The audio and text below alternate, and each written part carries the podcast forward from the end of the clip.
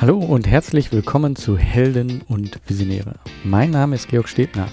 Dieser Podcast ist für Helden und Visionäre und erzählt wahre Geschichten von Menschen, die etwas bewegen. Er zeigt dir Wege zur sinnvollen Arbeit und deiner eigenen sozialen Unternehmung. Diesmal habe ich mit Björn Lampe gesprochen. Er ist im Vorstand von BetterPlace.org. Das, worüber wir sprechen, ist natürlich sehr digitallastig, also äh, Better Place Org ist eine Plattform im Internet, aber auch sehr menschlich Beziehungen, Verbindungen.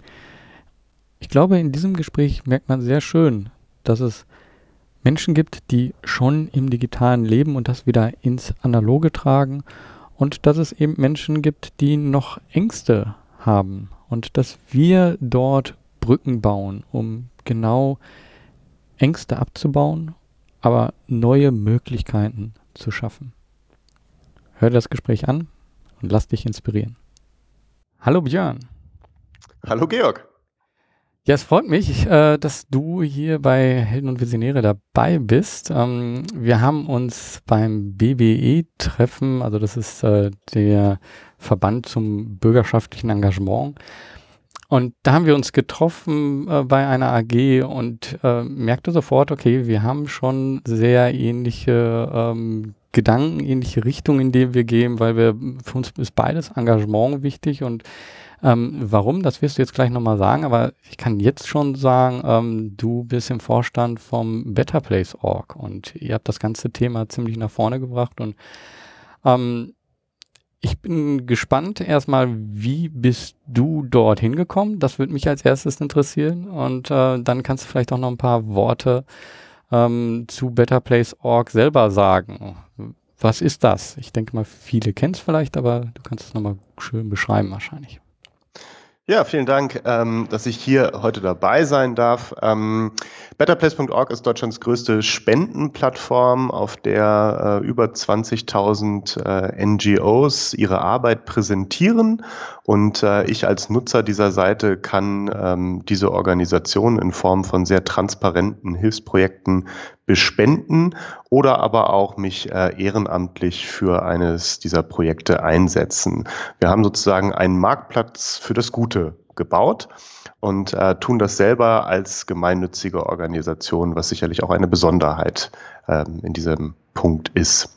Ähm, wie bin ich da hingekommen? Ich bin jetzt seit neun Jahren bei Better Place, ähm, war davor für andere gemeinnützige Organisationen tätig und ähm, bin jemand, der sehr, sehr früh mit dem Internet in Kontakt gekommen äh, bin, eigentlich noch bevor es das Internet so richtig gab und ähm, hatte immer so dieses Gefühl, ähm, dass das, was da entsteht, mit diesem Netzgedanken doch auch für gute Dinge äh, genutzt werden können müsste. Und ähm, da war Better Place, äh, als es 2007 gegründet worden ist, so einer dieser ersten Leuchttürme. Und das habe ich dann immer so beobachtet. Und als dann mal eine Stellenausschreibung kam, wo ich dachte, das könnte zu mir passen, habe ich mich beworben und so fing die Reise hier bei Better Place an. Mhm. Ähm, was, äh, was hast du vorher gemacht? Privat hast du jetzt gerade gesagt, so im Internet. Ähm, was ist so das, äh, wo kommst du her, sag ich mal? Ich komme ursprünglich aus Hamburg und ähm, bin jemand, der ähm, sehr früh in sich so einen Engagementdrang gespürt hat. Ähm, meine Eltern lachen sich noch heute darüber tot, dass ich schon mit äh, im Kindesalter mit Playmobil-Figuren so Demonstrationen nachgespielt habe. Das war so gerade 70er, 80er Jahre, ähm, so der Anfang der Umweltbewegung, ganz großes Thema, so äh, Waldsterben, aber auch schon damals so ähm, Wahlschutz, Robbenschutz und solche Kisten. Also Greenpeace, WWF waren so die ersten Sachen, ähm, wo ich gesagt habe, oh, das das, bewegt mich und ähm, äh, da habe ich so einen Gerechtigkeitsgedanken, glaube ich, äh, entwickelt sehr stark. Ähm, bin am Ende meiner Schulzeit sehr aktiv gewesen für das Europäische Jugendparlament. Ähm, das ist eine Organisation, die dreimal im Jahr so Simulationsspiele für das Europäische Parlament anbietet. Da kommen so 250, 300 Jugendlichen aus ganz Europa zusammen und diskutieren in zehn Tagen ähm, aktuelle politische Themen. Es war für mich eine sehr prägende Zeit. Zum einen habe ich Menschen aus ganz Europa kennengelernt, was total toll war, was sehr kulturell bereichernd war. Das war alles noch Prä-EasyJet-Zeiten. Man äh, kam nicht so einfach mal von A nach B. Ähm, und ich sehr viele tolle Erfahrungen gemacht und äh, gleichzeitig ähm, war das auch so ein Engagementpunkt. Ja? Also ich bin dann äh, im deutschen Verein hier ähm, dann auch Teil des Vorstands damals geworden, habe mich eben darum gekümmert, das aufzubauen und mir war der Bildungsaspekt für junge Menschen da schon damals sehr, sehr wichtig. Ich habe dann ähm, erst Jura studiert, das ist dieser Gerechtigkeitsdrang, der in mir war, wo ich dachte, das ist der richtige Weg, ähm, aber gemerkt, dass das nicht mein äh, Lieblingsthema ist. Ähm, ich fand BGB und Strafrecht eher relativ langweilig. Öffentliches Recht fand ich faszinierend, aber das kann man in Deutschland nicht singulär studieren ähm, und habe dann äh, gewechselt, ähm, habe Politikwissenschaften studiert, bin Diplompolitologe, habe hier meinen Abschluss an der FU Berlin gemacht und äh, bin dadurch auch nach Berlin gekommen. Ähm, nach meinem Studium ähm, habe ich tatsächlich erstmal diesen äh, starken politikwissenschaftlichen Weg weiterverfolgt und habe ähm, bei einer Politikberatung gearbeitet. Im Endeffekt habe ich nichts anderes gemacht als Lobbyismus. Ähm, das war spannend, weil ich sehr viel darüber gelernt habe, wie Gesetzgebung funktioniert und ähm, wie wichtig auch äh, Interessensvertretung in Gesetzgebungsprozessen ist. Ähm, gleichzeitig kamen da aber auch tatsächlich die moralischen Fragen auf. Ähm, weil äh, ich dann plötzlich ähm, äh, Lobbyismus für Chemieunternehmen ähm, machen sollte. Und das hat mir tatsächlich irgendwann nicht mehr so gut gefallen. Und ähm, ich habe mich damit sehr schwer getan und irgendwann haben wir uns auch entschieden, dass das nicht ein guter gemeinsamer Weg ist. Ähm, und äh, ich bin da sozusagen rausgegangen. Danach ähm, war ich eben, wie schon angesprochen, für unterschiedliche äh, gemeinnützige Organisationen tätig, weil das wiederum mehr das war, worauf ich auch Lust hatte. Ähm, das war zum Beispiel für die Aktion Deine Stimme gegen Armut oder aber auch für die Erlassja-Entschuldungskampagne. Ähm, in beiden Organisationen habe ich sehr viel so Aktionen, Marketing, auch ein bisschen PR und so weiter gemacht ähm, und habe da hm, eben diesen frühen Zugang zum Internet, den ich eben schon angesprochen habe, ähm, versucht äh, stark mit einzubringen. Bei Deine Stimme gegen Armut ähm, haben wir eine der größten MySpace-Seiten in Deutschland aufgebaut ähm, und äh, haben MySpace-Campaigning betrieben. Ja? Gibt es da alles nicht mehr oder nur noch äh, unter ferner liefen? Aber das waren so die ersten Babyschritte, wo ich gemerkt habe, man kann über dieses neue Medium ähm, das damals neue Medium wirklich auch eine ganze Menge erreichen, viele Menschen erreichen, Menschen mit gleichen Interessen erreichen, die auch dann äh, wirklich etwas auf die Beine stellen im realen Leben, nicht nur virtuell, sondern äh, mit tollen Aktionen, die in ganz Deutschland damals stattgefunden haben. Das war so ein bisschen so dieser Moment, wo ich gesagt habe, da möchte ich gerne weiter dran arbeiten und dann waren wir eben an dem Punkt, wo ich gesagt habe, ah, ich habe Better Place gesehen, ich habe gesehen, die suchen jemanden, der sich äh, damals sehr stark um die NGOs, die auf der Plattform vertreten sind, kümmern sollte. Und da habe ich gedacht, das passt doch eigentlich ganz gut zusammen zu meinem Skillset, zu dem, worauf ich Lust habe.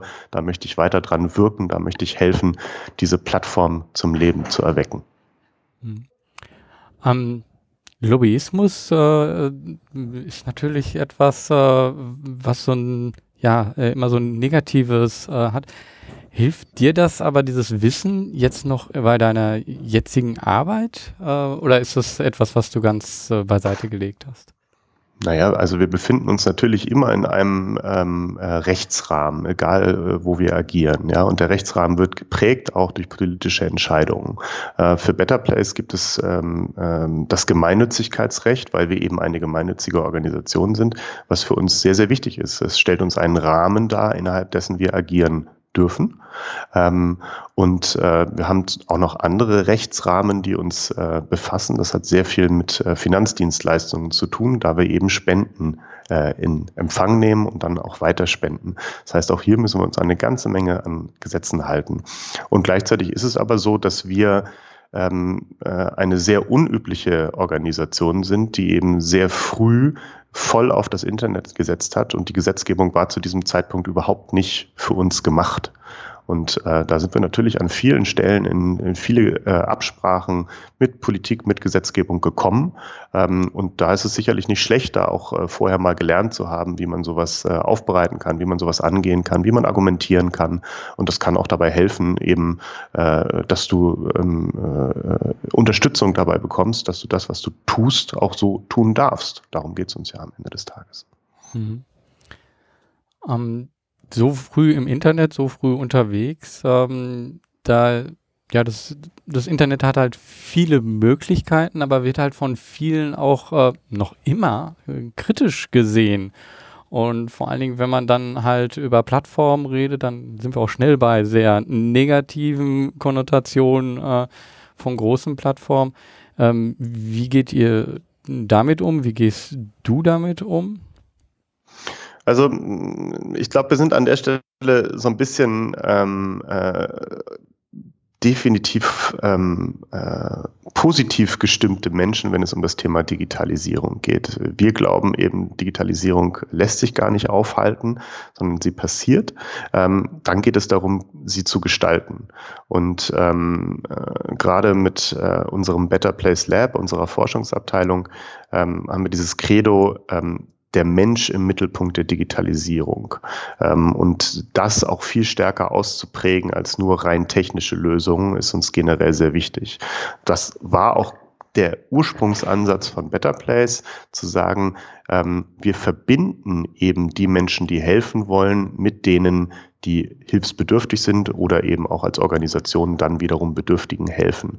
Und das tun wir an einer Schnittstelle, wo Menschen eben auch zusammenkommen, nicht nur im realen Leben, sondern auch auf so einer Plattform. Und wir helfen ihnen dabei, hier Transparenz zu schaffen über die gegenseitige Arbeit, das gegenseitige Engagement und auch einen Austausch zu ermöglichen, sei es in Form von Kommentaren, Fragestellungen, Diskussionen etc. Ähm, das war uns immer sehr, sehr wichtig und das halten wir bis heute auch sehr hoch. Ähm, natürlich ist es auch so, dass wir natürlich ähm, mitbekommen, ähm, äh, dass äh, auch, auch Plattformen nicht immer nur für Gutes genutzt werden. Und das ist natürlich auch etwas, wo wir immer schauen müssen, ähm, äh, müssen wir darauf reagieren, müssen wir in Diskussionen eingreifen, ähm, und auch hier kommt wieder so ein Legalrahmen inzwischen dazu. Was darf eigentlich auf einer Plattform angezeigt werden, was nicht? Was muss man an Kommentaren vielleicht sogar löschen? Ähm, das bringt einen immer wieder vor neue Herausforderungen, ähm, gerade auch, weil wir uns da in rechtlichen Grauzonen immer wieder befinden, wo es einfach noch kleine, klare Gesetzesprechung gibt. Das sehen wir ja auch in der ganzen Diskussion rund um Facebook und YouTube. Ähm, da heißt es immer, ja, ja, müssen alles sofort gelöscht werden. Ja, stimmt dann aber auch nicht, wenn man sich die Teilfälle anguckt. Viele, viele Fragestellungen. Ähm, aber wir glauben im Kern immer noch an das Gute ähm, äh, und glauben daran, dass äh, eine Plattform wie die unsere eben dazu führen kann, dass sich mehr Menschen engagieren. Und das ist das, was wir eben äh, ganz klar in den Mittelpunkt unserer Arbeit stellen. Ähm, das heißt, für dich ist das ja auch so eine tägliche Entscheidung, so, hm, ja, da bin ich in der Grauzone, äh, wie mache ich das? Ähm, Probiere ich das jetzt einfach aus oder nicht? Ähm, ist das etwas, woran du immer wieder so viel drüber nachdenkst oder ist es einfach etwas, was du so sagst, okay, ich gehe das Risiko ein oder ich gehe da, mach mir kurz Gedanken darüber, aber dann einfach habe ich einen Bauch, vielleicht ein Bauchgefühl oder ein Grundlagengefühl gemacht und dann gehe ich weiter. Wie gehst du damit um?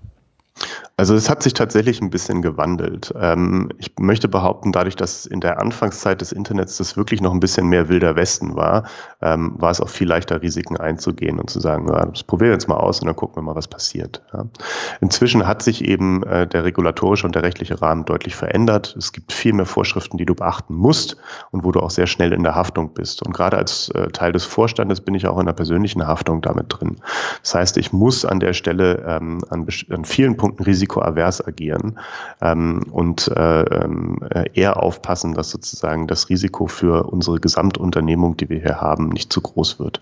Das heißt natürlich nicht, dass man nicht auch Risiken eingehen muss, ähm, aber es ist schon so, dass wir uns ähm, an diesen Stellen deutlich stärker inzwischen absichern, ähm, viele Gespräche mit ähm, Steuerberatern, Rechtsanwälten äh, öffentlicher Hand führen, um zu gucken, wie können wir in diesem gesamten Bereich agieren äh, und das ist trotzdem positiv wirkt, äh, und dass wir uns auch nicht so sehr beschränken, dass wir gar nichts mehr tun können. Ja? Äh, diese Balance, diese, die, dieser dünne äh, oder der schmale Grad, den man da hat, den muss, den muss man austarieren. Ähm, und das beschäftigt mich natürlich an verschiedenen Stellen immer wieder.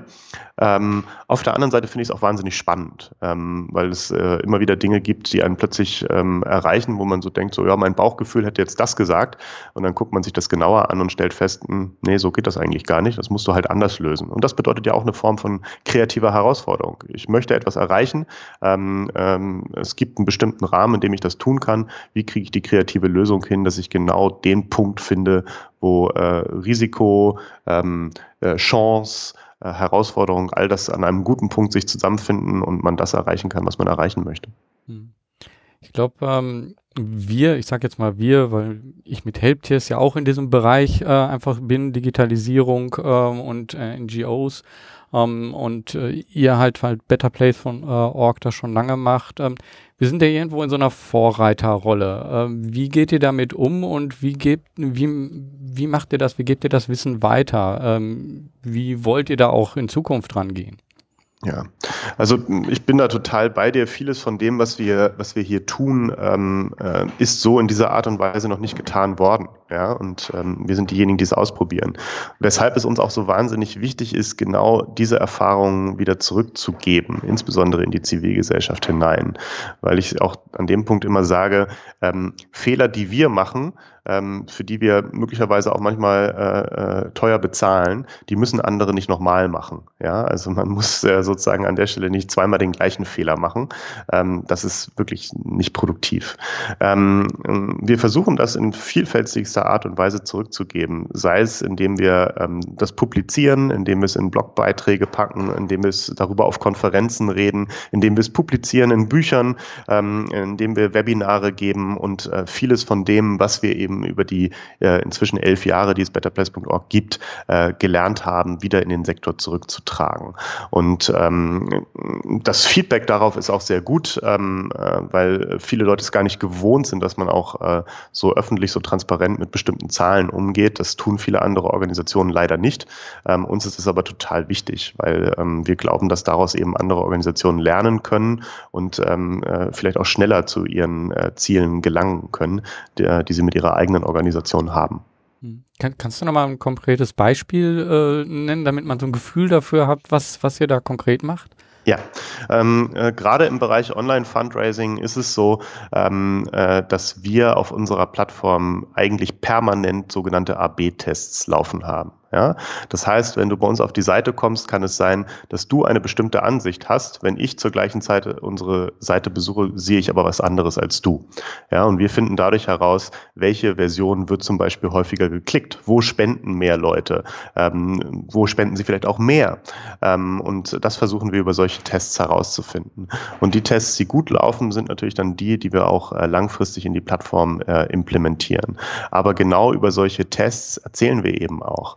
Ähm, eines meiner Lieblingsbeispiele ist, dass im E-Commerce die äh, meisten Erfahrungen sagen, ähm, wenn du die Buttonfarbe die, äh, des Buttons, worauf du klicken sollst, änderst, hat das große Auswirkungen darauf, ähm, auf das Klickverhalten. Ja? Ähm, unsere Buttons sind aufgrund unserer Corporate-Farbe alle grün ähm, und wir haben getestet, was passiert, wenn wir sie rot machen. Ja? Das Ergebnis war, rot wird seltener geklickt, während die meisten Leute sagen, oh, rot wird eigentlich häufiger geklickt, weil es so eine Alarmfarbe ist. Hier, klick auf mich drauf. Ja? Funktioniert offenbar im Spendenwesen nicht so gut. Ja? So ein ganz kleines Beispiel. Da gibt es natürlich noch viel, viel andere, viel, viel mehr.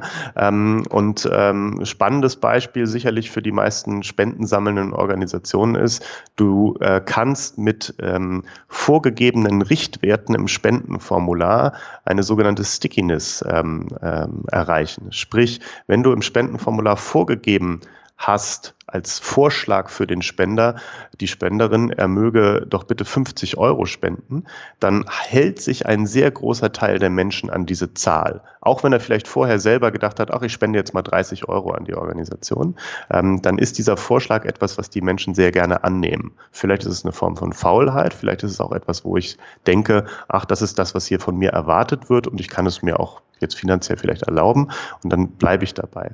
Ähm, natürlich ist das nicht unendlich steigerbar. Wenn ich in das Formular 250 Euro reinschreibe, äh, werden das ganz viele Leute einfach nicht mehr tun. Ja? Und solche Sachen auszuprobieren und darüber anderen Organisationen zu erzählen, damit die davon auch profitieren können von dieser Erfahrung, ähm, das ist etwas, was wir als Beispiel dabei tun. Mhm. Ja, da, da ist ja wirklich ähm, unheimlich viel Psychologie auch drin und das äh, hat man ja im ganzen Online-Marketing, sage ich jetzt mal allgemein, ähm, dass das ist. Ähm, manchmal hört man da eben auch so eine Kritik äh, raus. Ich weiß nicht, ob ich das ansprechen darf, aber ich, ich mache es jetzt einmal. So eine Kritik, also ist das nicht manipulativ? Äh, wie gehst du damit um? Ähm, weil also ich merke es halt auch ähm, und ich habe mich bei ein paar Sachen auch äh, da gefragt und merke aber ähm, aus, aus meiner, ich gebe da jetzt mal meinen äh, Gedanken dabei, äh, aus meiner Sicht ist die Frage, äh, was ist das Ziel? Will ich jemanden äh, sozusagen, ähm, ich, ich überspitze jetzt mal abziehen sozusagen, äh, will ich den reinlegen oder will ich etwas Gutes tun? Da sehe ich einen Unterschied. Aber wie geht ihr damit um, mit solchen Gedanken? Also bei uns steht im Mittelpunkt, dass wir es ermöglichen wollen, den Menschen ähm, die Entscheidungsfreiheit zu geben, wie sie agieren können. Ja. Gleichzeitig geht es uns aber auch darum, die Organisationen dabei zu unterstützen, so viel wie möglich ihre gute Arbeit machen zu können wie möglich. Ähm, dafür brauchen sie Unterstützung, sei es eben dadurch, dass es ehrenamtliche Arbeit äh, Unterstützung äh, gibt, sei es, dass sie Spenden erhalten. Und ähm, wir helfen ihnen dabei, hier ähm, äh, die Menschen auch zu finden, die diese Arbeit unterstützen möchten. Ich als Spender, und das ist, glaube ich, mein, mein Kernpunkt, ähm, äh, habe immer eine freie Entscheidung. Ich kann mich an diesen Vorschlag, Beispiel eben die 50 Euro halten oder eben auch nicht. Ähm, äh, ich kann ihn nach unten korrigieren, ich kann ihn auch nach oben korrigieren, ganz wie ich das möchte. Ähm, ich kann ihn aber auch dabei helfen, ähm, ihm äh, bestimmte Werte mit reinzugeben, wo ich sage, hier kann das, was diese Organisation leistet, bestmöglich unterstützt werden. Und in diesem Vabon-Spiel, in dem man sich hier hin und her bewegt, ähm, äh, experimentieren wir sehr, sehr viel. Und wir hören da auch sehr, sehr viel auf das Feedback. Wir gucken nicht nur auf die Zahlen. Ja? Also es ist auch so, dass wir an manchen Stellen sehen, okay, das funktioniert eigentlich viel besser. Aber ähm, wir bekommen so viel Feedback darauf, dass sich Leute zum Beispiel drangsaliert fühlen oder irgendwie äh, äh quasi moralisch erpresst fühlen, dann werden wir es nicht bauen ja, ähm, weil äh, es, es darum geht ja auch, dass die Menschen, die diese Plattform nutzen, und damit meine ich diejenigen, die sich engagieren wollen, ja auch mit einem guten Gefühl nach Hause gehen und nicht mit einem Gefühl, was du gerade gesagt hast, hey, jetzt bin ich hier abgezockt worden, jetzt bin ich hier in eine Ecke gedrängt worden, was ich gar nicht wollte, ähm, weil diese Menschen kommen nie wieder. Ja, und ähm, die verlieren äh, auch das Vertrauen in Organisationen. Und ähm, ich glaube, das ist das höchste Gut, was wir als gemeinnützige Organisationen haben, das Vertrauen der Menschen daran, dass wir eben ähm, in dem, was wir tun, äh, das große Ziel nicht aus den Augen verlieren. Ähm, und das ist bei uns, die Welt ein klein bisschen besser zu machen. Hm. Ja, also super finde ich auch sehr wichtig, dieser Punkt, dass äh, ja freie Entscheidung und eben auch äh, die Möglichkeit, ja, was, was fühlt sich gut an? Ne? Ist oft einfach ein Bauchgefühl. Ähm, ich würde noch mal gerne so ein bisschen dich persönlich. Wie, wie sieht deine Arbeit aus momentan? Also was äh, machst du? Kannst du so ein, uns ein Gefühl dafür geben, wie dein ähm, Arbeitsalltag aussieht? Ja, kann ich gerne machen. Ähm, mein Hauptauftrag ist äh, ähm, die organisatorische Weiterentwicklung der Spendenplattform. Ähm, das hat sowohl mit natürlich mittelfristigen oder langfristigen strategischen Gedanken zu tun, wohin soll sich diese Plattform entwickeln, was soll sie in Zukunft äh, an Angeboten äh, ermöglichen und wie schaffen wir es, möglichst viele Menschen zu einem Engagement für gute Dinge zu bewegen. Ähm, und daraus leiten sich dann natürlich sehr, sehr viele Arbeiten ab die zum Teil auch sehr, sehr kleinteilig werden. Ja. Ähm, wir haben ähm, ein Inhouse-Team ähm, äh, von äh, Entwicklern, die wirklich die Webseite selber programmieren ähm, und äh, die das natürlich nicht einfach so aus, aus ihren eigenen Ideen heraus tun, sondern das Ganze ist an einen relativ ähm, komplexen Prozess gegossen, an dem die unterschiedlichen Teams, die bei uns äh, vorhanden sind, sei es jetzt Marketing, sei es der Kundensupport, ähm, sei es auch äh, die Kolleginnen und Kollegen, die im Unternehmensgeschäft bei uns mitsitzen, äh, sich regelmäßig zusammensetzen und schauen, was hören wir, was sind die Bedürfnisse, wo müssen wir Dinge verändern, was ist das Feedback, was wir erhalten und das alles zu sortieren, zu priorisieren, um dann zu entscheiden, in welche Richtung wollen wir die Plattform äh, weiterentwickeln. Ähm, das ist äh, Teil meiner Aufgabe. Ähm, das andere, und das ist äh, für mich auch persönlich sehr wichtig, ist, ähm, wir haben inzwischen ähm, 45 Menschen bei uns im, im Büro sitzen und ähm, auch hier wollen wir natürlich sicherstellen, dass die gerne bei uns arbeiten, dass sie sich wohlfühlen, ähm, dass sie auch das Gefühl haben, sind Teil einer Sache ähm, und ihnen dementsprechend auch den Freiraum zu geben, sich selbst zu entwickeln. Das heißt, auch da gilt es, ähm, diese Menschen dabei zu unterstützen, ihren jeweiligen Weg zu finden und der kann sehr unterschiedlich sein, auch auf Grundlage, dass wir ganz unterschiedliche Leute bei uns sitzen haben. Mhm. Ähm, wie sieht so eine Zusammenarbeit bei euch äh, aus? Ich kann mal Standardbegriffe so wie agile Arbeit oder äh, sehr offen. Äh, Kannst du da mal ein Bild machen, damit man so ein Gefühl hat, okay, was, was steckt denn dahinter? So, hinter ja. der Fassade-Organisation. Richtig, also wir arbeiten tatsächlich ähm, äh, komplett in agilen Produktprozessen. Ähm, das heißt, dass wir bei uns ähm, äh, einzelne Produkte definiert haben. Das können solche Sachen sein wie das Spendenformular, die Startseite, aber auch noch viel technischere Dinge, die dahinter stehen. Ähm, und innerhalb dieser Produkte gibt es dann ähm, dafür verantwortliche Produktteams. Und die bestehen eben aus den unterschiedlichen Fachexpertisebereichen. Das ist das, was ich eben meinte. Da sitzt dann äh, nicht nur ein Entwickler vielleicht drin oder ein Produktmanager, sondern eben auch jemand aus dem Bereich Marketing, jemand aus dem Bereich äh, Kundensupport, vielleicht jemand auch aus dem Bereich Legal oder Datenschutz. Ähm, und all die sitzen gemeinsam äh, zusammen und äh, schauen sich zum einen aktuelle Zahlen an, wie entwickeln sich diese Produkte, ähm, schauen sich aber auch das Feedback an, was wünschen sich ähm, die Nutzerinnen und Nutzer ähm, und äh, wie äh, können wir sozusagen diese Produkte jeweils äh, verbessern. Und ähm, darüber führen wir viele Diskussionen. Dann kommen wir vielleicht zu einem, ähm, zu einem Punkt, wo wir sagen, okay, das oder jenes wollen wir an diesem Produkt verändern. Ähm, dann wird das äh, äh in einem Dummy gebaut, also in einem äh, Versuchsumfeld. das kann auch vielleicht manchmal nur gezeichnet auf Papier sein. Das kann auch ein klickfähiger Dummy auf einer Testumgebung Umgebung sein.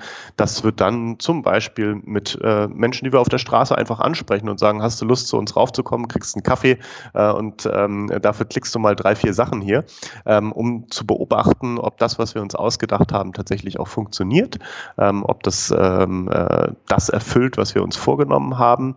Und dann würden wir es häufig in einem Rahmen von so einem genannten A-B-Test live schalten, um rauszuprobieren, wenn wir da jetzt sehr viele Nutzer ähm, äh, das ausprobieren lassen, funktioniert das so, wie wir uns das vorgestellt haben. Das wäre so ein äh, Prozess, der äh, bei uns durchlaufen wird. Und dann stellt man fest, ja, was weiß ich, 80 Prozent der Sachen, die wir uns gedacht haben, haben funktioniert, 20 Prozent nicht. Äh, jetzt gucken wir uns diese 20 Prozent wieder an, wie können wir die nochmal verändern, ähm, damit da eine Verbesserung stattfindet. Solche Prozesse stecken dahinter. Das hört sich jetzt alles sehr technisch an und nur auf das technische Produkt bezogen. Es gilt aber auch für alle unsere anderen Prozesse. Also ähm, wir haben acht Leute bei uns sitzen, die äh, Kundensupport machen. Das heißt, Kunden sehen wir hier Spenderinnen und Spender als auch NGOs an. Und ähm, äh, auch die zu betreuen, alle 20.000 Organisationen zu betreuen, deren Bedürfnisse zu erfüllen, ähm, ist eine komplexe Herausforderung. Und das sind ja ganz unterschiedliche Menschen. Ja? Einige kennen sich wahnsinnig gut im Internet aus, haben schon viele Erfahrungen mit Online-Fundraising gesammelt. Andere äh, machen das das allererste Mal, sind vielleicht das allererste Mal auf einer Webseite ähm, unterwegs unterwegs, wo sie selber Content eintragen, Inhalte eintragen müssen. Ähm, denen muss man ganz unterschiedlich helfen. Ja, und äh, entsprechend muss auch unser Personal ganz unterschiedlich geschult sein dafür, um diese ähm, unterschiedlichen Fragestellungen beantworten zu können. Auch das ist ein Prozess, wo wir natürlich äh, versuchen, ähm, äh, darauf zu reagieren. Ja, wie können wir sicherstellen, dass die jeweilige Anfrage bestmöglichst beantwortet werden kann? Wie stellen wir sicher, dass es auch nicht zu viele unterschiedliche Ansprechpartner für eine Organisation oder einen Spender gibt, sondern dass der ja auch eine Beziehung zu uns entwickeln kann? Ähm, auch das sind Prozesse, die wir mit agilen Methoden versuchen zu lösen. Mhm. Ähm, ich habe äh, schon etwas länger her, aber findet man äh, eben auch noch hier in dem Stream sozusagen ein Gespräch mit Till Behnke äh, gehabt, äh, der Mitgründer von Better Place und der hat so ein bisschen erzählt, wie das so am Anfang war und ich sag mal, jetzt ist das halt schon eine viel größere äh, Organisation geworden. Wie, wie ist das ähm, so? Also kannst du einen Einblick geben, wie ihr finanziert seid, wie das jetzt ist, wenn du so von so vielen Personen halt sprichst, dann ähm, ja, dann seid ihr ein normales Unternehmen. ähm, wir, sind, wir sind eine normale NGO. ähm, und äh, wie viele andere NGOs auch ähm, sind wir ähm, äh, spendenfinanziert. Ähm, das heißt, ähm, auch wir bekommen ja Spenden. Ähm, zum einen von Menschen, die uns einfach per se unterstützen möchten und das eine gute Sache finden. Ähm, zum anderen ähm, fragen wir im Spendenprozess auch explizit neben der Spende, die du vielleicht für ein bestimmtes Projekt bei uns einstellst, um eine Unterstützung für uns als Plattformbetreiber. Ähm, das ist ein äh, wichtiger Finanzierungsteil für uns. Ähm, der andere Finanzierungsteil, ähm, der sicherlich der wichtigste ist, sind Kooperationen mit Unternehmen. Und zwar äh, Unternehmen, die eben CSR betreiben, Corporate Social Responsibility, die sich also auch engagieren wollen. Ähm, die sind für uns ein sehr wichtiger Baustein im generellen gesellschaftlichen Engagement. Ich denke, wir dürfen Unternehmen nicht aus der Verantwortung entlassen, sich auch gesellschaftlich zu engagieren. Und äh, auch hierfür bieten wir ihnen Unterstützung an, sei es nur in beratender Form, aber vor allem auch mit Technologie. Ähm, wir wollen so ein bisschen äh, das Thema CSR rausholen aus dem, ja, einmal im Jahr wird ein großer Scheck an eine Organisation übergeben und das liest man dann auf Seite 47 des Jahresberichts Jahresberichts, ähm, sondern äh, CSR gehört für uns auch in die Mitte der Gesellschaft. Und für uns ähm, ist es deshalb wichtig, dass Unternehmen versuchen, äh, ihre gesamten Stakeholder, also ihre Mitarbeiter, ihre Kunden, ihre Zulieferer ähm, mit einzubeziehen. Und ähm, hierfür bieten wir ihnen verschiedene Lösungen an, sodass sie eben in diesen äh, Prozess des Engagements eben äh, diese unterschiedlichen Gruppen mit einbinden können. Das Ganze digital, einfach, schnell und ähm, da damit auch häufig äh, deutlich ähm, die Nähe ähm, dieser unterschiedlichen Stakeholder zum eigentlichen Projekt, zur Organisation zu stärken. Und ähm, das ist ein wichtiger Finanzierungspart auch für uns. Mhm. Ähm, Organisationen kann man ja eigentlich auch immer auf zwei Ebenen sehen. Also einmal das äußere Gebilde und dann einmal die Menschen, die da drin äh, äh, das machen. Und äh, da frage ich mich jetzt gerade auch, wie, wenn du da jetzt über Unternehmen äh, redest, ähm, was heißt das konkret? Wie sprecht ihr die an? Spricht ihr jetzt sozusagen das Unternehmen und dann äh, auch wieder äh, mehr Spenden an oder spricht ihr auch die einzelnen Mitarbeiter? Versucht ihr die auch mit äh, in irgendeiner Weise mit ins Boot zu bekommen? Kannst du da mal ein äh, Beispiel nennen vielleicht auch? Also der Einfallswinkel ist meist, dass man äh, mit der CSR, manchmal auch mit der Marketingabteilung eines Unternehmens in Kontakt kommt, ja, und ähm, äh, mit denen eben versucht zu identifizieren, was machen die im Bereich CSR bisher, ähm, und ihnen dann aufzuzeigen, was da eigentlich für ein Potenzial für sie drin steckt, ähm, deutlich mehr zu tun, sich mehr zu engagieren, aber dabei gleichzeitig eben auch ihre Mitarbeiter zum Beispiel mitzunehmen. Ja? Und dafür würden wir dann ähm, ähm, ein, ein, eine Lösung entwickeln, ähm, die genau das ermöglicht. Ein Beispiel dafür äh, sind ähm, äh, Spendenverdopplungsaktionen. Das heißt, ein Unternehmen sagt, ja, wir spenden jedes Jahr 20.000 Euro an Organisation XY, das wollen wir auch dieses Jahr wieder tun. Ja, ähm, wie schaffe ich es jetzt auch meine Mitarbeiter dabei äh, mitzunehmen auf die Reise? Und äh, das bedeutet, dass ich den Mitarbeitern natürlich erstmal äh, Informationen zu dieser Organisation nochmal anders zur Verfügung stelle, ähm, sie darüber informiere, was diese Organisation Tolles bewirkt und warum sich auch das Unternehmen entschieden hat, diese Organisation zu unterstützen. Man kann da sogar schon den ersten Schritt gehen und sagen, vielleicht sollten wir mal anfangen, nicht nur das zu tun, was das Unternehmen sagt, sondern wir fragen unsere Mitarbeiter, welche Organisation Organisation wir denn unterstützen sollten oder welche Organisation nennen. Ja, wir holen uns da mal das Feedback der Belegschaft ab. Das kann auch ein Schritt davor sein. Und dann kommt man an den Punkt und sagt, okay, das Unternehmen unterstützt ähm, diese Organisation mit, sagen wir mal, 10.000 Euro. Ja, aber gleichzeitig ähm, äh, fordert sie auch ihre Mitarbeiter zum Engagement auf und sagt, ähm, wenn ihr spendet, dann nutzen wir eben dieses Geld, um diese Spenden zu verdoppeln. Ja? Und ähm, so werden dann aus einer 10.000 Euro Spende eine 20 oder 25.000 Euro Spende für diese Organisation. Ähm, daran haben sich auch die Mitarbeiter natürlich freiwillig beteiligt. Ähm, äh, es entsteht aber auch eine Nähe zwischen Mitarbeiter und Organisation. Und vielleicht ähm, äh, macht man es dann so, dass man danach gemeinsam mit der Belegschaft auch die Organisation besucht, feststellt, was ist durch die Spende ermöglicht worden und dadurch eben diesen Beziehungsstrang zu Ende führen kann. Ja? Und ähm, wir hören sehr häufig, dass daraus auch wirklich nachhaltige Beziehungen zwischen ähm, den Mitarbeitern und der Organisation entsteht sei es eine Spendenbeziehung, sei es aber auch eine Ehrenamtsbeziehung oder ähnliches. Und ähm, hier sehen wir dann wirklich äh, äh, Benefits für alle Beteiligten an der Stelle. Ähm, das, was die Organisation erreichen möchte, kann sie danach mehr erreichen. Mhm. Ja. Ähm, für dich persönlich so, wenn du ähm, dir die, die Arbeitswelt äh, anschaust, ähm, was glaubst du, dadurch, dass ihr ja da an so einer Schnittstelle seid zwischen NGOs und Unternehmen und die auch zusammenbringt? Und ähm, NGOs, das sind ja Menschen, die sehr intrinsisch getrieben sind. Und äh, bei Unternehmen hat man dann oft Menschen, die äh, extrinsisch ge getrieben sind. Ähm, ich weiß nicht, kann ich dir ja fragen, hast du dann äh, Gefühl dafür, wo sich das hin entwickelt? Äh, hast du da eine Meinung zu, ähm, ob sich da Änderungen ergeben werden in der Zukunft? Also ich merke schon, dass wir momentan immer noch sehr viel eine Übersetzerfunktion an der Stelle einnehmen. Ja, also dass wir wirklich die jeweiligen Bedürfnisse an der Stelle gegenseitig erklären. Ähm, aber dass das auch hilft, ähm, dass das beiden hilft, ein stärkeres Verständnis dazu, dafür zu entwickeln, was eigentlich die Bedürfnisse auf beiden Seiten sind. Ähm, äh, ich wünsche mir natürlich, dass sowas generell einfach mehr äh, in das Mindset äh, vor allen Dingen der Unternehmen hineinkommt.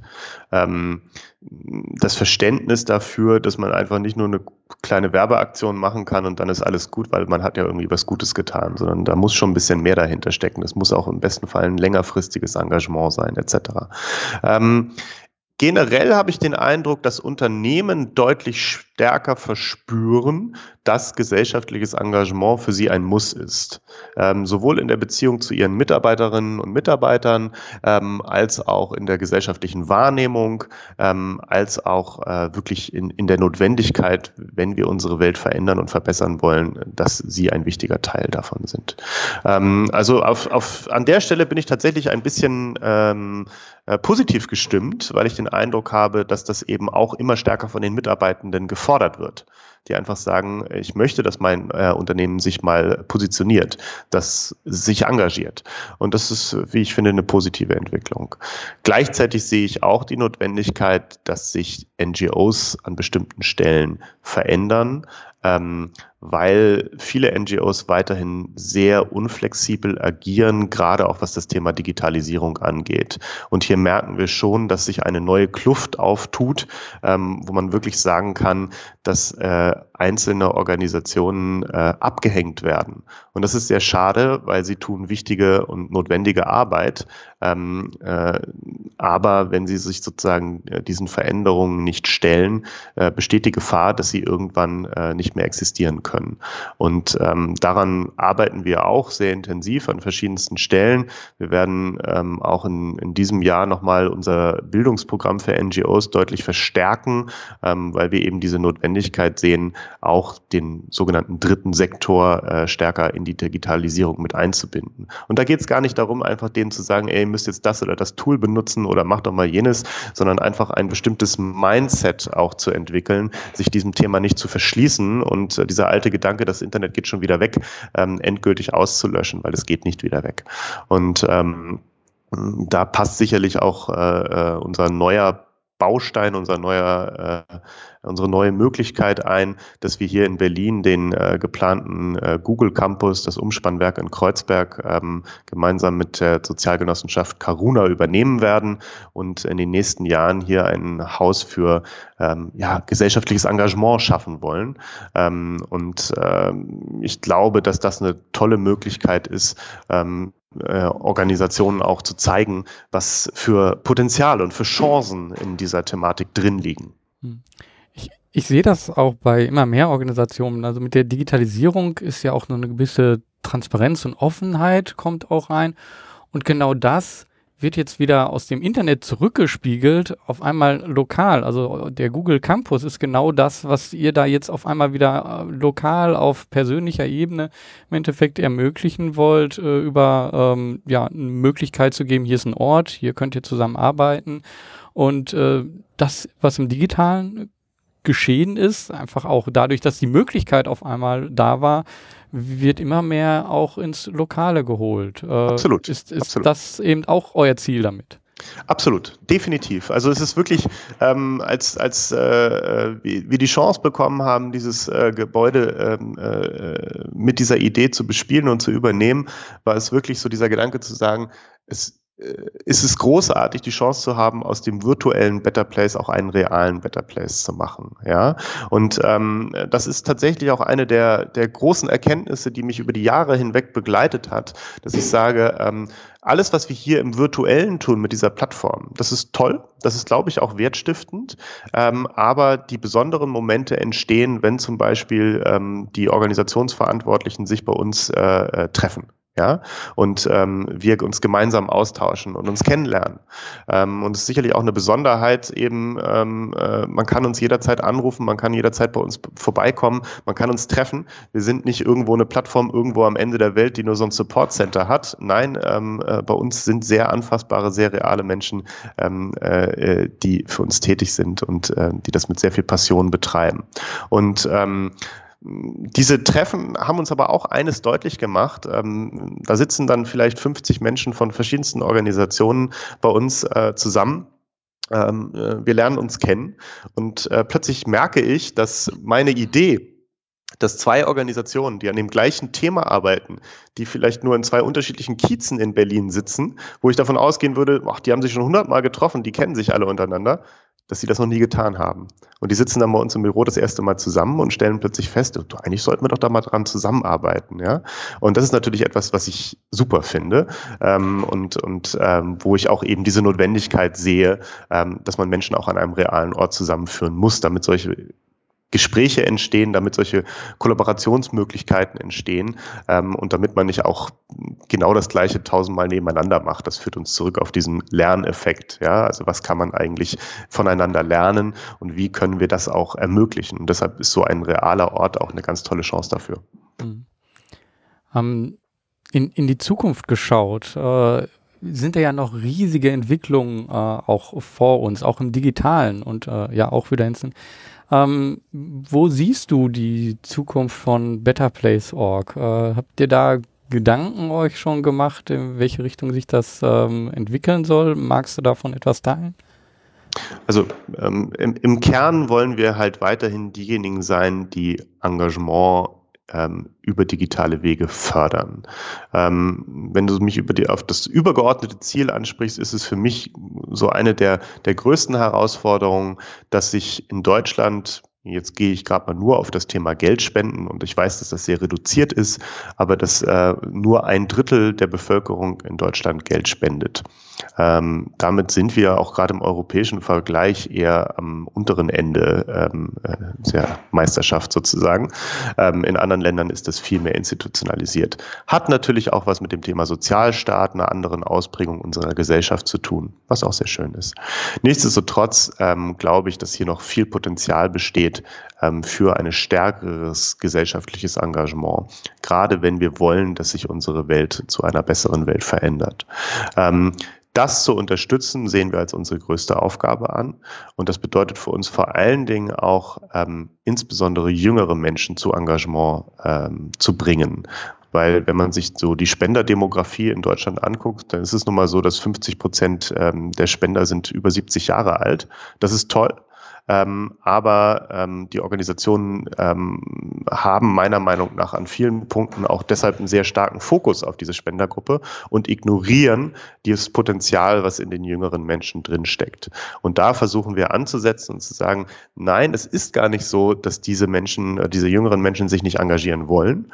Ähm, sie werden häufig nicht oder nicht im richtigen Umfeld gefragt. Und wenn man es tut, dann sieht man, dass das sehr wohl funktioniert. Wir haben in den letzten Jahren ähm, spannende Erfahrung gemacht, die letzten zwei Jahre ähm, mit dem Thema äh, Videostreaming. Ähm, und zwar in einem Bereich, wo wir nie gedacht hätten, dass da ein großes ähm, Potenzial für Engagement liegt. Und zwar ähm, unterstützen wir zwei größere äh, Gruppen von YouTubern und Twitchern. Twitch ist das neue YouTube, für alle, die das noch nicht gehört haben. Ähm, das sind eigentlich Menschen, die in ihrem normalen äh, Leben äh, tatsächlich inzwischen davon leben können, dass sie Videospiele im Internet spielen und sich dabei filmen. Ja, und ähm, ähm, dabei gucken ihnen Tausende von Menschen zu und äh, lernen dabei, wie man dieses Videospiel vielleicht besonders gut spielt, ähm, lernen den Menschen kennen. Es findet sehr viel Interaktion statt. Es ist überhaupt nicht so dieses, äh, ich sitze in meiner dunklen Ecke und spiele Computer, sondern es ist ein sehr interaktiver Ansatz. Und mit diesen ähm, äh, Spielern sozusagen ähm, äh, gab es im, äh, in den letzten Jahren äh, mehrere Charity-Marathons. Äh, ähm, und äh, im, im Herbst 2018 ähm, haben diese beiden Gruppen in gemeinsam gerade mal 72 Stunden über eine Million Euro gefundraised mit diesen Video-Livestream-Marathons. Ähm, und zwar mit einer Zielgruppe, die eben klassisch von den Organisationen nicht unbedingt als spendenaffin angesehen wird, die eher so in der Alterskohorte, sage ich mal, 18 bis 28 unterwegs sind. Und es waren natürlich im Kern sehr viele kleine Spenden, 5 Euro, 10 Euro etc. Aber wie man hier sieht, die Masse macht es dann am Ende des Tages doch. Und so konnten ähm, acht Organisationen ähm, eben mit einer Million Euro insgesamt unterstützt werden, was natürlich eine Wahnsinnssumme ist. Und das sind genauso diese Bereiche, wo wir sagen, ähm, äh, danach suchen wir immer wieder. Wo gibt es neue Engagementformen? Wo findet man neue äh, Gruppen von Menschen, die sich äh, bisher nicht so engagiert haben, die wir aber für ein Engagement begeistern können? Hm.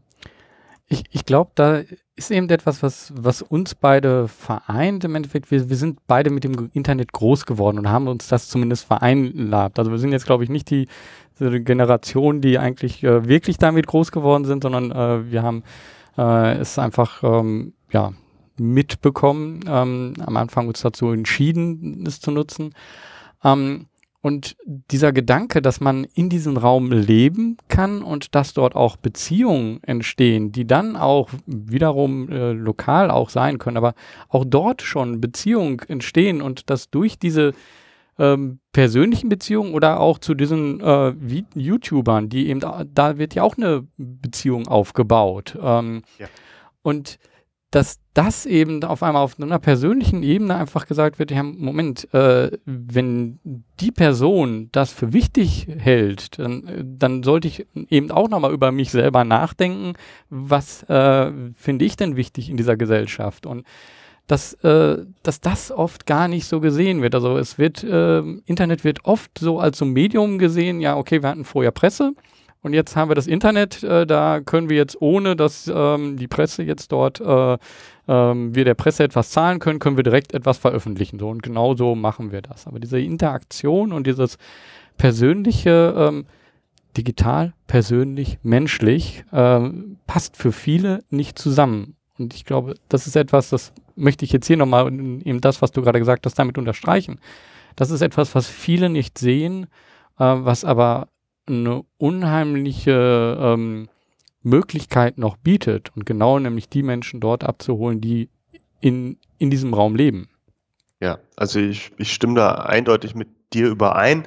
Und es ist für mich tatsächlich auch der, der, ja, der Ursprungsgedanke gewesen, als ich mich damals entschieden habe, mich näher mit diesem Medium Internet zu befassen. Ja, also ich habe ja erzählt, ich war für das Europäische Jugendparlament eben ähm, sehr aktiv ähm, und äh, ich habe da wahnsinnig tolle Menschen kennengelernt. Ja, und was hat man damals gemacht? Man hat Brieffreundschaften angefangen. Ne? Und das war natürlich auf eine, eine Art total faszinierend, plötzlich überall Brieffreunde in Europa zu haben. Auf der anderen Seite war das auch etwas, was so ein bisschen anstrengend war, weil man wartete ewig, bis dann mal wieder ein Brief kam und dann setzte man sich hin und schrieb wieder äh, ewig lange Briefe zurück, damit es sich auch lohnte, äh, schrieb man gleich drei, vier Seiten ähm, und nicht nur zwei Zeilen oder so. Ähm, und und ähm, als dann das Internet kam und das Internet kam bei mir als erstes in Form wirklich von E-Mail ähm, und wir plötzlich die Chance hatten, uns quasi äh, in sehr kurzen Abläufen über E-Mail auch mit ein paar Zeilen einfach nur auszutauschen, war das für mich der Moment, wo ich gedacht habe, oh wow, das ist total cool, weil ich hier die Chance habe, ähm, äh, die Beziehung zu diesen Menschen, die irgendwo in ganz Europa saßen, ganz anders zu führen. Viel intensiver, viel tiefer. Ähm, und ähm, äh, auch an vielen Stellen viel schneller. Ja, und ähm, daraus hat sich für mich so diese Faszination ergeben. Und das ist bis heute für mich auch der Kern dessen, was für mich das Internet ausmacht, äh, diese Chance von ähm, äh, Kommunikation, dieses Aufheben von Entfernungen, ähm, diese Möglichkeit hier ähm, noch anders persönliche Beziehungen aufzubauen. Und eben gemeinsam an etwas zu arbeiten. Nicht nur in einer 1 zu 1 Beziehung, sondern eben auch in einer 1 zu viele Beziehung. Ja? Ähm, und ich sehe das immer mal wieder. Ähm, letztes Jahr ähm, äh, haben wir tatsächlich einen ehemaligen Treffen von dieser Organisation gehabt, mit Leuten, die ich teilweise zehn Jahre nicht gesehen habe, äh, die wir dann plötzlich wieder an einem Ort vereint haben, alle über das Internet angeschrieben, zusammengebracht äh, und gemeinsam dann auch tatsächlich wieder an Themen gearbeitet zu haben. Und das hat für mich eine wahnsinnige wahnsinnige Faszination. Das ist auch etwas, was mich bis heute antreibt. Hm. Ähm, ja, also ich glaube, wir haben hier so einen äh, schönen Rahmen gespannt. Wir kommen gerade sozusagen zum Anfang wieder zurück. Also was treibt uns an, das Internet und dass es eben nicht äh, irgendwie ein ähm, digitaler 1.0-Raum ist, sondern ein äh, Raum mit Menschen. Ähm, und das ist das, was uns beide, äh, glaube ich, vereint und was uns antreibt. Ähm, wenn man mit dir da äh, dazu im Austausch äh, gehen will und halt auch äh, sehen will, okay, wo bewegt sich ähm, Better Place hin, äh, wie kann ich dazu beitragen, wie, wie macht man das am besten, wo informiert man sich da am besten? Also auf unserer Homepage äh, gibt es natürlich äh, verschiedene Möglichkeiten, uns zu kontaktieren, auch mich zu kontaktieren. Man kann mir auch bei Twitter folgen. Äh, mein Handle ist blampe. Ähm, auch da äh, versuche ich natürlich immer wieder viele Informationen und viele Sachen, die ich erfahre, mit reinzutragen. Ähm, so kann ein Austausch stattfinden. Wie gesagt, ähm, man kann uns auch gerne besuchen kommen ähm, und äh, zu unseren Veranstaltungen, die wir in regelmäßiger Reihenfolge anbieten, äh, sind auch immer alle herzlich eingeladen, ähm, weil wir eben der Meinung sind, sind, dass dieser direkte persönliche Austausch extrem wertstiftend ist. Und hoffentlich ab Sommer äh, kann man uns dann auch im Umspannwerk in Kreuzberg besuchen. Ähm, das werden wir sicherlich auch nochmal in größerer Form dann publizieren. Ja. Ähm, da werde ich auf jeden Fall vorbeischauen. Da bin ich echt schon gespannt, was sich da äh, raus erlebt. Ich, ich wohne jetzt leider etwas äh, weiter weg äh, und bin nur ab und zu in Berlin, aber ähm, das äh, wird eine Sightseeing-Tour. Komm sehr gerne vorbei, wir freuen uns auf dich. Ja, das freut mich. Ähm, ja, also danke für das Gespräch, äh, danke für den Einblick und ähm, dass du das einfach äh, so schön aufgespannt hast, was, äh, was einfach noch möglich ist mit digitalem Engagement, was übers Digitale möglich ist äh, und wo sich das Ganze noch hin entwickeln kann. Ähm, danke für Sehr das gerne. Gespräch. Es hat mir viel Spaß gemacht. Danke, Georg. Nochmal danke, Björn, für das Gespräch. Es hat mir sehr viel Freude bereitet, mich mit jemandem auszutauschen, der auch so wie ich ja im Internet irgendwo oder mit dem Internet groß geworden ist. Was nehme ich von dieser Folge mit? Dass der persönliche Weg, also bestimmte Dinge waren so vorgezeichnet, man denkt so, ja, das ist so der Weg, den ich gehen muss, äh, sollte. Um dann aber irgendwann zu merken, so, hm, also hier stimmt etwas nicht und ähm, wofür möchte ich meine Zeit einsetzen? Und das dann auch klar, diese Schritte dann einzuleiten und zu sehen, hey, man, hier kann ich etwas verbinden. Ich schaue ich schaue erstmal danach, wo, wo gibt es diese Möglichkeiten, wo ich meine Interessen und mein ähm, berufliches Können zusammenbringen kann, dann diesen Schritt dorthin zu machen und dann zu sehen, was daraus entstehen kann. Ähm, ich glaube, dieses Beispiel zeigt auch gut, man muss nicht sofort auch anfangen, eine eigene Unternehmung aufzubauen, sondern man kann eben auch unheimlich viel bewegen, unheimlich viel verändern, wenn man einfach in bestehenden Strukturen reinkommt und das einfach nutzt. Wobei, wenn ich hier von bestehenden Strukturen rede, ist es natürlich schon bei BetterPlace.org etwas anders, weil sie nutzen natürlich direkt das, was damals noch sehr neu war und ähm, ja, für viele auch immer noch neu ist, die Digitalisierung, das Internet und sehen, welches gesellschaftliches Potenzial dort dahinter ist. Und dass es eben nicht nur einfach das Internet ist, sondern dass das eben auch Auswirkungen auf unsere Gesellschaft hat. Und dann direkt die Frage, okay, wie können denn wir denn das nutzen, um eine positive Entwicklung anzustoßen?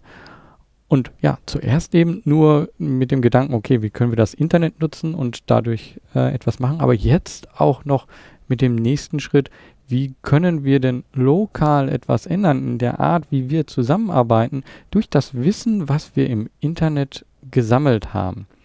Und dass das eben auch Beziehungen sind, also im Internet, aber auch lokal und dass sich das vereinen lässt. Denn dieser Gedanke, der ist, glaube ich, hier schön rübergekommen.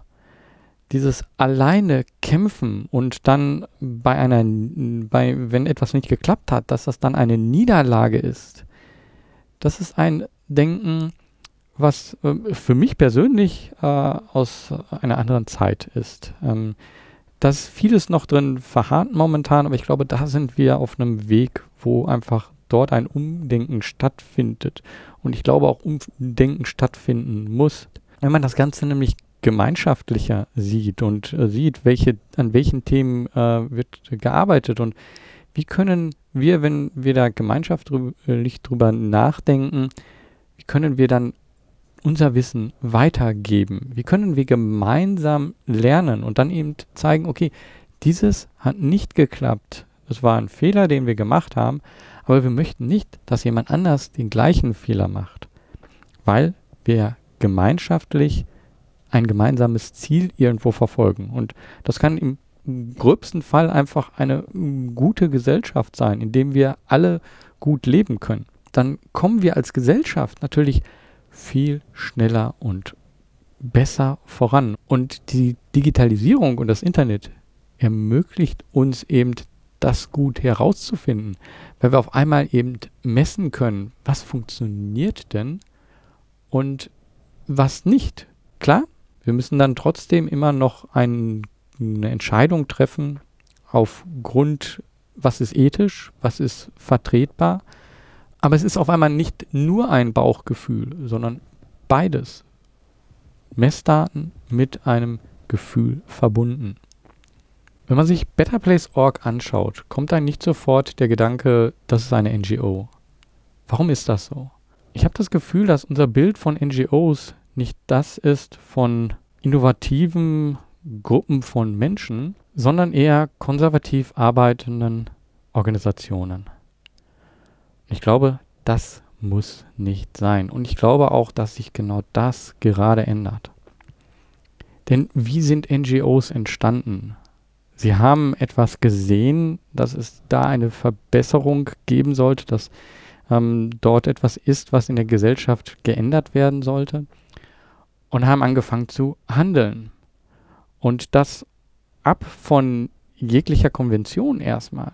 Und das Ganze ist halt gewachsen. Und ich glaube, dass sich das jetzt wieder langsam auch ändert, dass die NGOs äh, auch sehen, Moment, da passiert wieder etwas gesellschaftlich und äh, wir können nicht einfach nur so weitermachen, wie wir das vorher gemacht haben, sondern wir müssen uns als Organisation auch wieder anpassen. Wir müssen das nutzen, was uns die neue Gesellschaft, die Digitalisierung, ähm, neue Arten der Zusammenarbeit, was uns das gibt, was uns das ermöglicht. Die Organisationen, die das machen, die öffnen sich und erleben ganz neue Dinge. Die bekommen Zuspruch, wie Björn sehr gut zeigte, in, in Kreisen, wo sie es nicht erwarten würden. Und da steckt noch ein Riesenpotenzial drin. Da ich das sehe, war es unheimlich schön, dieses Gespräch mit Björn zu machen. Weil ich glaube, dass Better Place Org und die von mir gestartete Unternehmung Helptiers macht, dass das eben beides in diese Richtung geht. Den Organisationen zu ermöglichen, Menschen zu erreichen, die sie aktuell nicht erreichen.